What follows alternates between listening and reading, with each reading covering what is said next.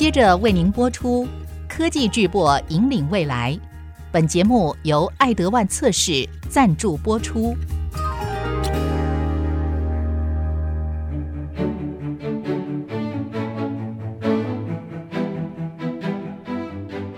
聚焦全球自动化测试设备，领航科技大未来。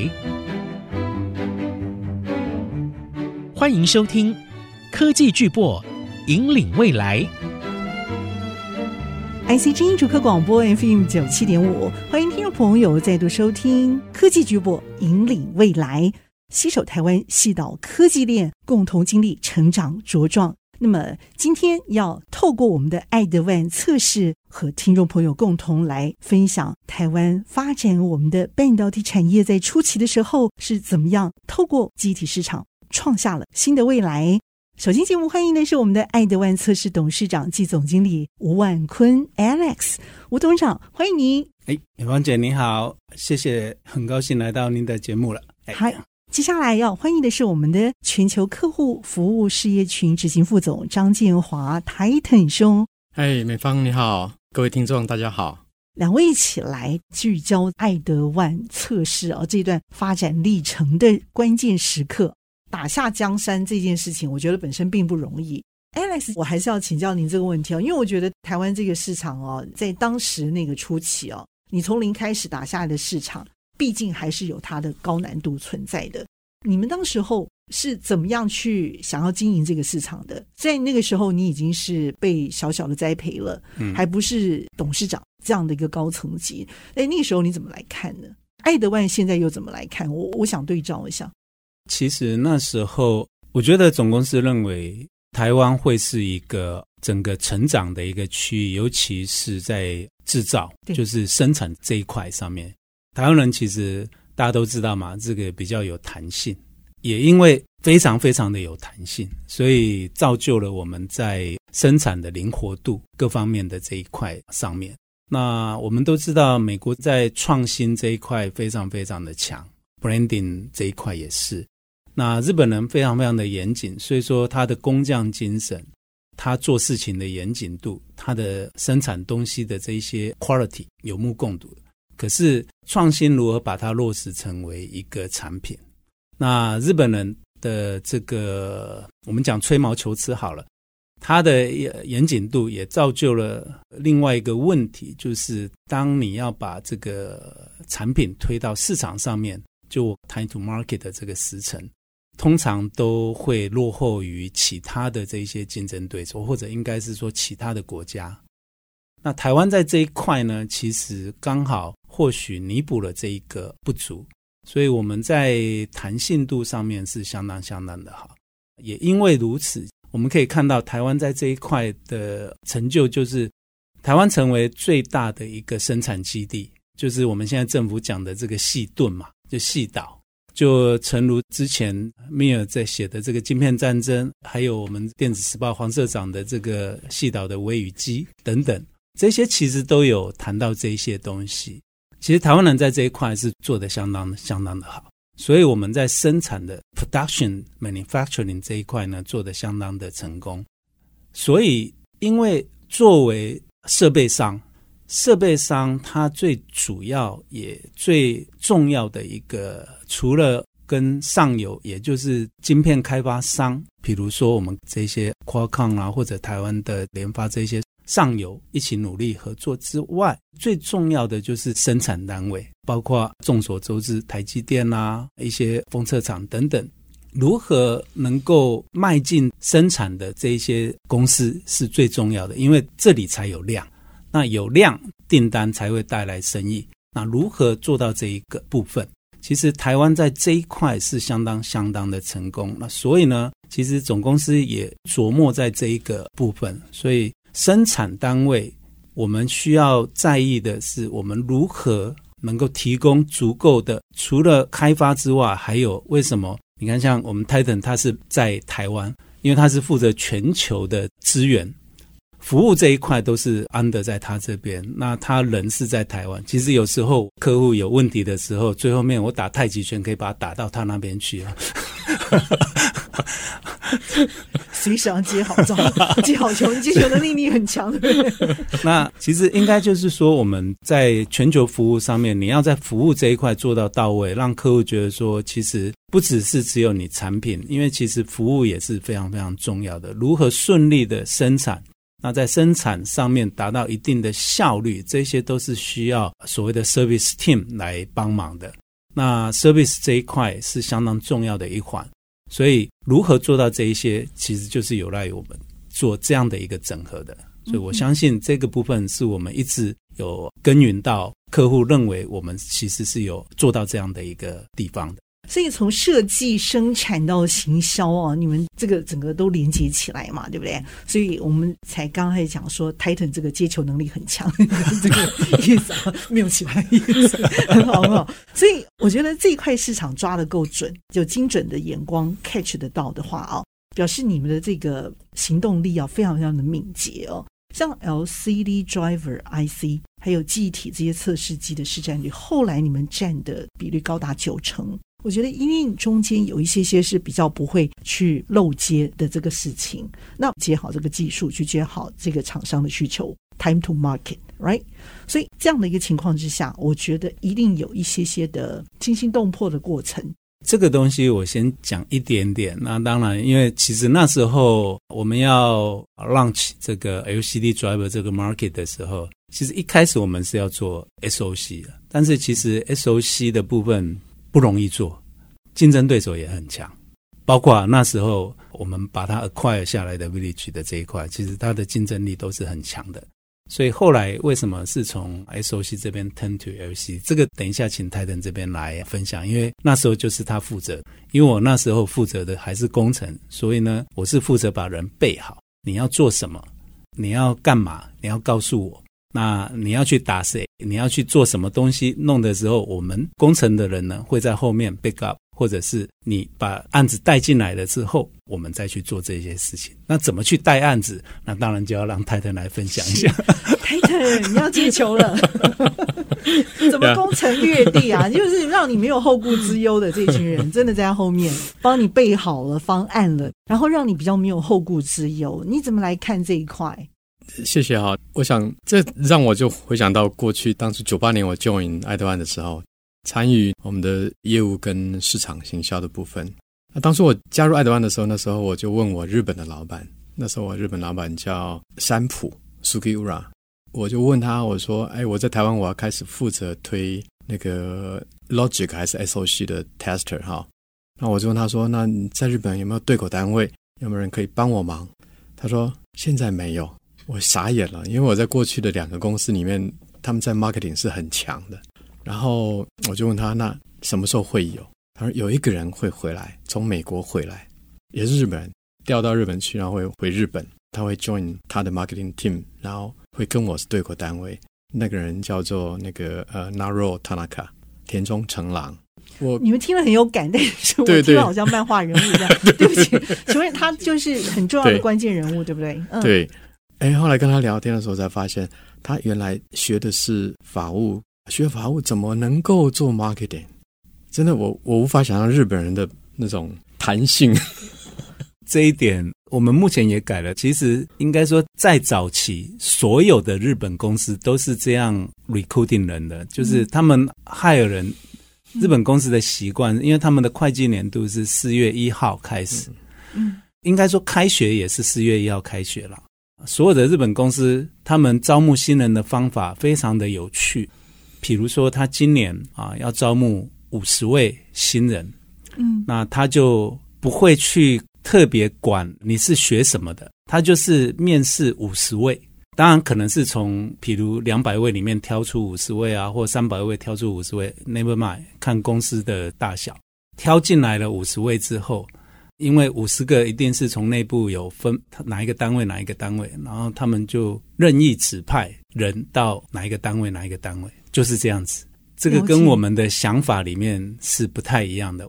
像我们在台湾这边是，我有缺 application，就是应用工程的，那我可能找的要不就是资工毕业，要不就是电子科系毕业，了不起电机，应该说相关科系毕业。可是日本公司不是这样子。我真的有在看日剧的 feel 哎，各位 听你们分享这些小故事，但是我好像是进入了日剧的那个场域，在追剧的感觉，真的是。所以后来你们发生了什么事情？嗯、那你结果你怎么办呢？真的是因为日本人他们的学习能力，其实当他被指派到一个工作的时候，他会很认真的配合我们。那在跟客户沟通的部分，他们也常常飞来台湾陪着我去跟客户开会，然后去了解客户的需要。那连 R&D 的 leader 都跑来了。那在那段时间里面碰到，就是刚好台湾要推那个两兆双星嘛，哈，呃，平面显示器是一个重点产业。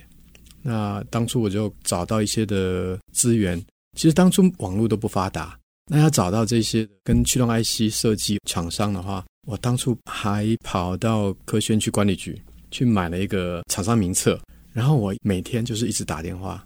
当初好像还还没有什么诈骗集团，所以，所以我直接打电话到客户的公司里面去，然后问他们，我说我能不能跟你们负责测试的主管，你能帮我接通过去？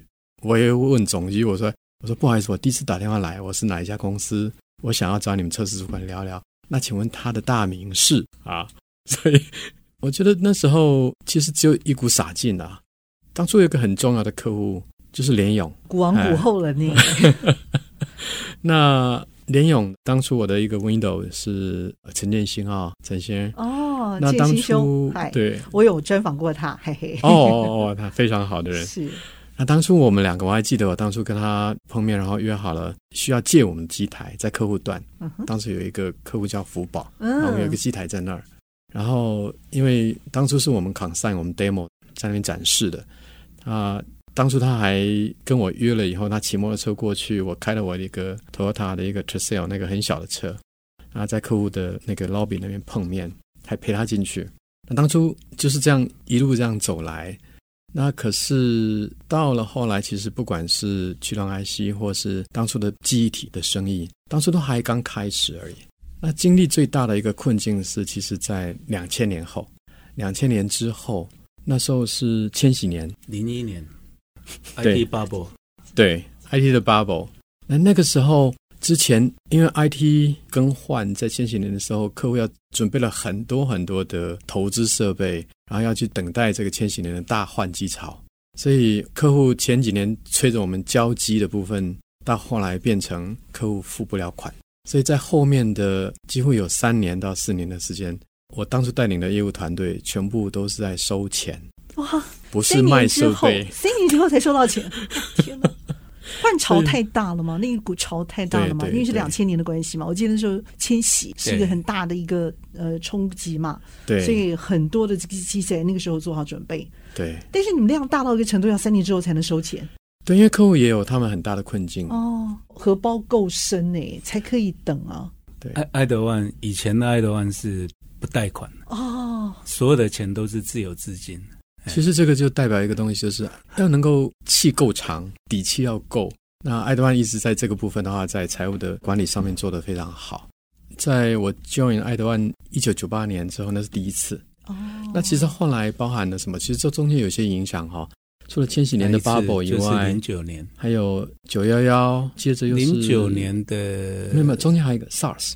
SARS 那时候也是影响很大，嗯，那到后来就是万坤刚刚提到的零八零九那时候的那个 Lehman Brothers Lehman Brothers 雷曼兄弟，嗯哼哼哼，所以我们我们两个也常在说啊，有时候我们年轻一辈的，我们跟他们说，在半导体行业里面没有经过三次的景气的时候，大概心都不会稳。说得好，就会知道其实是怎么讲，呃，有些经验该怎么去应对啦。说这句话哈，底气要非常非常厚，很有这种说服力。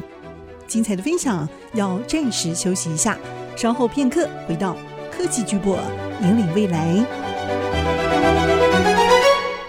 欢迎您再度回到科技巨播，引领未来。邀请爱德万测试和听众朋友共同来分享。你们其实可以说得出来这些话的话，表示你们平常的累积的这个实力是真的真的非常够的。爱德万的策略思考逻辑。没有错，公司的成长要么并购，要么你自己研发。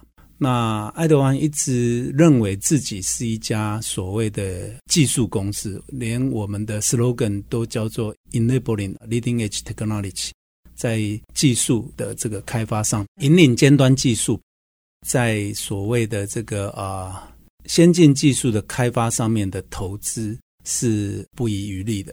我们每年会用我们营收大概十趴左右啊，我们会投入我们的研发里面，所以它是一笔相当大的金额。那当然，同时，毕竟我们核心的技术是在测试量测这一块上面，那我们也必须要推广到其他的部分的话，因为我们是要希望能够成为所谓的 one stop shopping，就是一站式购足的一个服务给客户。在这样的一个理念上面，所以说我们也会透过并购去扩展我们的服务的领域。所以我们在近几年并购了非常非常多的公司，包括啊一些是我们所谓的这个 SLT，就是系统级测试的这个部分，还有。Lobo，就是测试基板上面的公司。那我们在台湾这边，我们在今年又并购了一家板厂，在南崁那边等等。这些要提到的，就是我们除了持续的耕耘自己的核心技术，提升我们的核心技术领导地位之外，同时我们也希望能够透过并购，提供给客户整体。就是完完全全，他可以享受到，就是由一个公司提供给你所有的这些服务。因为以往其实我们以前确实没有错，有非常非常多的竞争对手。其实早期日本更好玩，日本包括啊米兹比西啦、Hitachi 等，其实他们除了自己做 IC 之外，他们里面还有所谓的测试设备单位。也就是说，他们其实里面还有一个部门是在做测试机的，然后专门给他们自己来使用。可是后来他们也发现，这个其实并不合适。第一个，它也没办法外卖；第二个，它的市场规模不够大。当你要跟上技术，你的投资，除非你要持续的去投资，那其实后来最后面的结果就是，这些公司都先把这样的一些单位卖出来。所以其实早期的时候，爱德万也买了非常多这些公司这样的测试机的单位。那其实也是应客户的要求去并购的啦，因为他就是要把这个单位丢出来，因为我们是专业在做这一块而已，所以我们并购了非常多客户的测试机部门。其实会有这样的一个实力哦，这也是表示公司的底气够厚，嗯，我才可以接受这样子的一个新增的一个策略哦。那公司你们原来秉持着这样的一个三个发展的十年主轴，一开始的萌芽期到整个成长茁壮，甚至我们要迈向下一个十年的 Grand Design，这个名字取得真是好。你看又超前部署了好几年，对不对？十年内来谈这个部分。刚刚提到就是说这个部分，我们先提台湾这边的三个十年，其实就跟刚刚提到。第一个十年，我们是草创嘛，那也是一个逐步的成长茁壮期。在那个时候呢，其实我们是以站稳脚跟。其实，在那时候，memory 的机台是我们最主要啊，也是最重要的一个成长的一个点。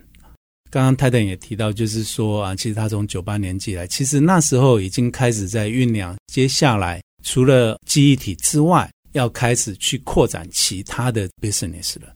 这也就是为什么在那个时候已经开始在招募像泰登这样优秀的人才，在不同的领域。所谓的不同的领域，就是那时候大家都是 focus 在 memory 上面，所以要找不是在 memory 这一块的人才。所以从那个时候就开始在做这样的事情。那时候我还在工程，工程的单位也被要求，就是你要去找已经不是只有 memory 的人，而是包括一些 non-memory 的一些工程人员了。也就是后来才会有陆陆续续 Nova 那一块。目前 Nova 有非常非常多现任的一些员工，其实也都是当初从我们公司过去的。这泰坦有以前常讲的卖机台，顺便配工程师过去这样子。当然，这个就是第二年在茁壮的这个情形嘛。哦，那当然在后面第三个，我们整个接下来就是刚刚北方姐也提到这个呃 Grand Design 这一块。那这个东西是我们社长他之前在一八年的时候，我们提出这样的一个 concept，就是说为未来的成长，因为爱德万是一九五四年成立的，所以在今年二零二四年的时候，我们会迎来我们七十周年。那七十周年是一个相当不容易嘛，哈，我们大家都说啊，人生七十才开始。那我们社长也期望哦，他甚至也一直鼓励大家说啊，我们要成为一个百年的企业。那每一次我都也跟我们年轻的同仁讲，这一些百年的企业，等到那个时候，诶，我大希望我已经不在这个地方了，会，我希望我还存在，但是呢，起码我不会在公司了。接下来当然就是你们这些年轻一辈的要努力，就是要由你们这些人来传承。那其实我们接下来还有一个啊很重要的，就是我们除了要扩展整个 business 的这个呃广度还有深度之外，还有一个很重要的东西是我们要如何传承人员，也就是把我们的文化精神。还有，我们要怎么样把这些东西让这些年轻一代也能够感受，也能够继续我们这样的一个态度啊？还有整个公司的文化，这个是非常非常重要的。因为如果没有这样的一些传承的话，公司是没有办法达成百年的。这个是我们接下来也是相当重要的一个课题。所以，为什么我们讲说整个三个十年，除了这一个之外，我们希望迎来接下来下一个三个十年。所以这样的话才能够达成我们的百年企业。所以我觉得日本人在做这样的一个 plan 的时候，他是其实相当细心，而且也已经去思考到说，当我要把这个 Grand Design 除了不是只有讲口号之外，还要怎么样子落实成为一个可执行的计划。我觉得日本人在这一块的做事上面，我们讲真的，我们真的要佩服这一个点。到了日本这个国家之后，才发现他们有你们所形容的这样的一个缜密的精神，他有一个执行力，是很跟随着这样的一个 grand design 来的。那我觉得在你们的公司身上也有这样的一个影子啊，而且我听说，就是台湾的这家公司是整个母公司里头表现最好的一个国家。我很想知道，就是说，其实你们是因着科技而更成熟的台湾科技人。像 Titan，你是德商、美商、日商公司的这个文化，我觉得你在日商这个文化里头享受到的，还有你付出的，其实并不纯粹是日商的环境。在这里头，你变成什么样一个国际化的台湾人？你们对他的领导风范，其实可以看得出来，这个公司的创新，它的潜力到底有多大？Titan，你先说好不好？呀，美芳姐，谢谢哈。其实我就是很荣幸，就是能够加入爱德万到现在二十五年。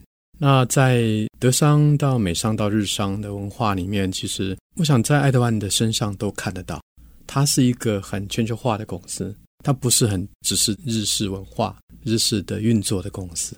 很感恩的是说，我在这个地方我可以碰到很多很优秀的同仁，他们的团队合作，还有大家愿意共事的那种精神啊。不管是日本人，不管是美国的同仁，或是我们在韩国、中国大陆到南亚太到欧洲，我们有机会碰到各个地方的人，所以在文化上其实是一种学习。那我们有这样一个很好的环境，我们可以彼此共同去学习。它也有一个很好的平台，是我们可以去贡献自己的想法。我跟万坤，我们是都在台湾长大的，在台湾工作。然后能够到这样的一个企业里面去工作的时候，其实我们会碰到各式各样不同的人，然后学习到日本人的严谨，日本人他们对财务、对管理这个部分的严谨，还有他的公益精神。然后我们也学习到说，哦，美国人的创新精神，还有就是他们怎么样去跟客户去沟通，然后去发现那个客户要的价值，客户希望爱德万能够提供什么样的价值给他们。然后到了韩国的时候，发现哦，一个国家支持的企业，很大的一个规模在运作的时候，我们怎么去跟他们合作？还有在中国，我真的无法相信，几年前无法相信，中国大陆有两千家的 IC 设计公司，很积极在创新的一个环境里面。那我们在那边的同仁，他们是怎么去服务的？然后在南亚太的部分，我们那些同仁很兢兢业业，他们在服务跟沟通。提供很好的价值给客户，也要跟其他的地区的同仁们去合作、去沟通。然后跟欧洲的部分，我想欧洲的话，大概也是我们有一个很好的九万三的 R&D Center 在那里。然后也有很好的客户在那里，也有很好的团队在那里。所以其实我们是一个二十四小时运作的公司，然后不同的文化、不同的专长，然后在这边我会觉得，其实参加这样一些的机会的时候，我会觉得越来越谦卑。嗯，因为对我来讲是个学习，我也很高兴是说我能够有这个机会，然后能够把我身为台湾人在这样一个国际企业里面第一个进到一个 global leader 的一个角色跟这样的一个职责的赋予。那我可以把这样的一些经验，我可以跟分享给台湾的同仁。刚陈如万坤刚刚讲的，其实我们现在想的，其实不是只有把现在的工作做好，把生意做得多好，还有就是在传承跟文化的部分。我想我们公司可能没办法像有些公司给的股票啊，给的很好的 package。可是我想一个很核心的价值是，我们把这样的一个工作的场域环境跟氛围。怎么把它维持得更好，然后让同仁们喜欢在这里，这是才是我们两个想的事情。谦卑呢，就显得更成长、更缤纷。啊，我觉得是。嗯、我在你们身上好像看到了你们聘赏的吊带裤，有创造出不同的风格来。刚刚泰登提到的啊，是因为泰登他负责全球的售后服务，所以说他要到处飞。如果没有这个疫情的话，他这个 manage 应该是相当相当的可观啊。当然，我们也需要了哈。虽然我是负责台湾这个 region，不过我要说的一个东西就是说，为什么会觉得我们现在慢慢整个都很有全球化？我一开始的时候，或许我们会比较局限在亚洲，毕竟我们是日本公司，而且 memory 也是从那时候由。日本这边传过来为主，那没有错，我们有非常多国外的一些其他客户，但是并没有那么大那么的多。可是我觉得一个很重要的一个转折点，我们在一一年并购这个 Village 这个策略，在我们前社长马志诺上他做完这个策略之后，当并购 Village，我觉得这是一个非常非常正确，而且也是一个大胆的一个尝试。因为其实那时候爱德万是第二名，Village 是在第三名，所以等于是第二名把第三名给吃下来。其实那时候中间还有一个转折，就是因为那时候其实 Village 也要买另外一家更小的公司，其实已经进入 MOU。那时候还因为这样子还付出另外一笔钱，因为要解除合约。为什么我讲这件事情的原因，是因为当并购 Village 之后，Village 是美商。但认真讲，它叫新加坡商了，因为那时候是在新加坡上市。但是事实上，它是美商的文化啊，整个也有非常非常多美商的客户。那一开始的时候，这个合并呢，其实我认为是一个文化的融合。那它是一个朝向非常好的一个方向去走的。或许以前的爱德万本来就是比较偏向美商的 style，虽然它是日商。